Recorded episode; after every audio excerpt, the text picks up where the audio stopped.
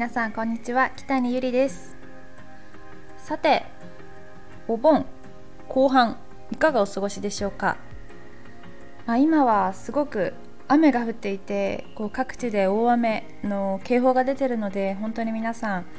えー、外に出たりこう何か川ね見に行ったりしちゃダメですよ。ちゃんとおとなしくお家にいてください。そしてあの避難警告がね出たりしているのでそちらの情報は随時ちゃんとチェックするようにしてください。まだやっぱりね雨が降った後もこう油断はできないですからちゃんと情報を見るように安全に過ごしてくださいね。え、さてさて、まあ、せっかくお休みなんですけどもう全然外にも遊びに行けないですし私もゆっくり、えー、お家で過ごしてるんですけど今日のタイトルが、え、知らず知らずのうちに体は悲鳴を上げるっていうへへへっていうタイトルなんですけど、まあ、私はねあのストレスを溜め込むタイプでもないし、まあ辛くて、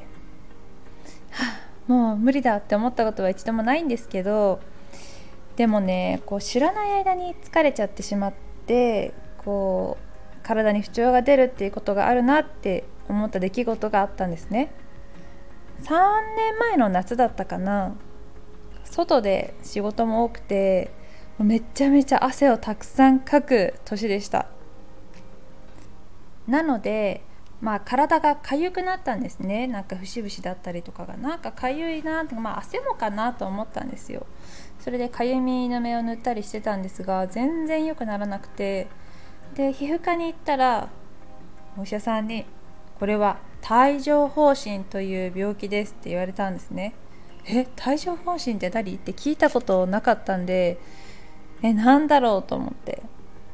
そしたらねこの帯状疱疹っていうのはこう体にこうなんだろうな水疱瘡みたいにこうてんてんてんって、まあ、出る病気なんですけど水疱瘡になったことがある人は本当誰でも帯状疱疹になる可能性があるそうです。でこの病気になる原因は加齢やストレスでなることが多いそうです。50代70代に多いそうなんでえ私まだ30代なんやけどと思ってちょっとショックだったんですけど、まあ、相当疲れてたんですかね。もう全然自分では気づかなくてびっくりしました。あこの病気、まあ、大人から大人にうつることは、ま、ほぼないみたいなんですけど大人から子供に水疱瘡としてうつることはあるそうなのでまあそうですね。水疱瘡にかかったことがない子供ともしその病気になった時にあの触れ合うことがある場合はちょっと、ま近づかない方がいいかなと思います。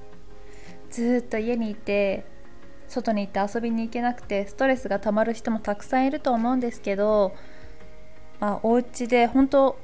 ストレスが溜まったらやっぱり好きなことを見つけてこうゆっくりすることって本当に大事だなって思います。無理は絶対にしないでください。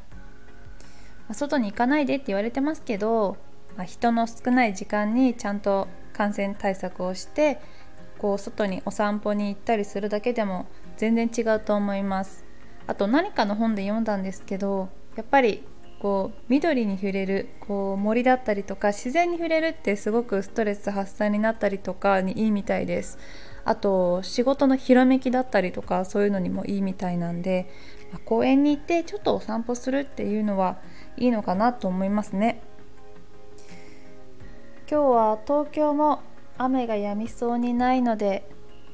今日はゆっくり家で過ごしたいと思います。好きなコーヒー飲んでのんびりして好きな映画見て、えー、あとはね